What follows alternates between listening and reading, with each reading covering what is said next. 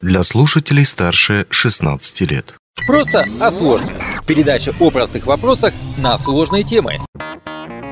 Привет! Сегодня расскажем о такой штуке, как экодук. По сути, это как и акведук, некий переход, только для животных.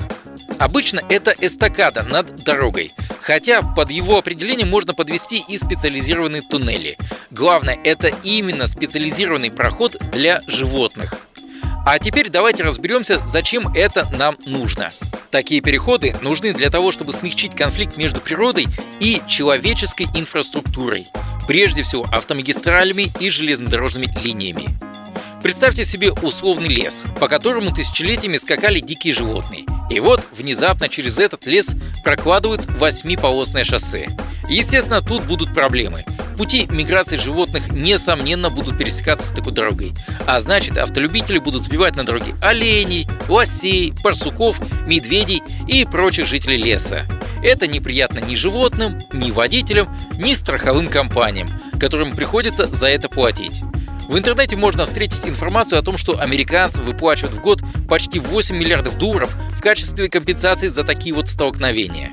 Злоязыки утверждают, что именно эти расходы побуждают строить побольше таких мостов в Канаде и США. Однако первыми экодуки или мосты для животных построили французы в 50-х годах прошлого века.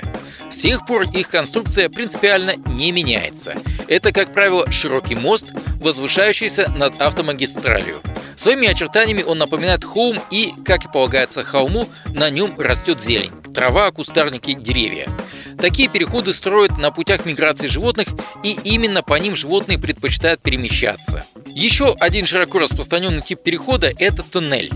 Такие туннели бывают рассчитаны на относительно небольших животных, вроде ежей, барсуков, лис и волков, либо на крупных животных, вроде все тех же оленей и медведей. Встречаются и специфические мосты, заточенные под конкретных животных. К примеру, в Японии есть тоннель для черепах, который проходит под железнодорожной линией. Раньше черепахи могли застрять между рельс и даже вывести из строя железнодорожные механизмы. Есть мосты для крабов, пингвинов и даже саламандр. Возвращаясь к нашим реалиям. В Западной Якутии с многополосными шоссе все просто. Их нет. Да и асфальтированную дорогу в лесу найти не так уж просто. У грунтовых дорог своя специфика. Летом неровности и пыль, зимой это вновь пыль, но уже снежная. Разогнаться тут нелегко, да и небезопасно. А значит и больше шансов увернуться от встречи с напуганным лосем или оленем.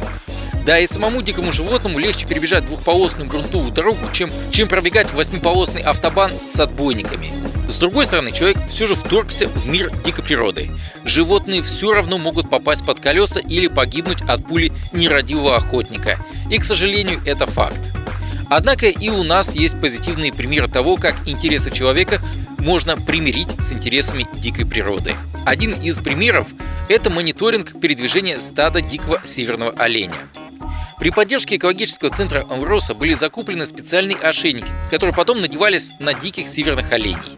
Данные с этих ошейников показывали, где в настоящее время находится стадо этих животных и позволяли делать прогнозы о его дальнейшем передвижении. Эта информация оказалась полезной, когда маршрут миграции диких животных пересекся с технологическим проездом на месторождение Верхнемунское, также принадлежащее Ауроса. По этому технологическому проезду кимберлитовую руду, содержащую алмазы, перевозят многотонные автопоезда, и движение тут должно быть интенсивным. Но с наступлением периода миграции северного оленя и подходом его к технологической дороге устанавливается час тишины для движения автотранспорта с 2 до 4 часов дня и с 2 до 4 часов ночи ежедневно на период миграции. В этот период установлен запрет выпуска автотранспорта на технологический проезд. Также водителям рассказывают о местах возможных переходов дикого северного оленя. При обнаружении переходов оленя через проезд водители автопоезда по инструкции снижают скорость вплоть до остановки и сообщают об этом диспетчеру службы Центра управления операциями ГОКа. Одним из итогов этой работы можно назвать то, что поголовье дикого северного оленя впервые за много лет увеличилось. Вот такой вот пример организации перехода животных без сооружения инженерных конструкций. По-своему, это тоже можно назвать неким экодуком. Что ж, ну а у нас на этом все. Удачи и хорошего настроения. Счастливо!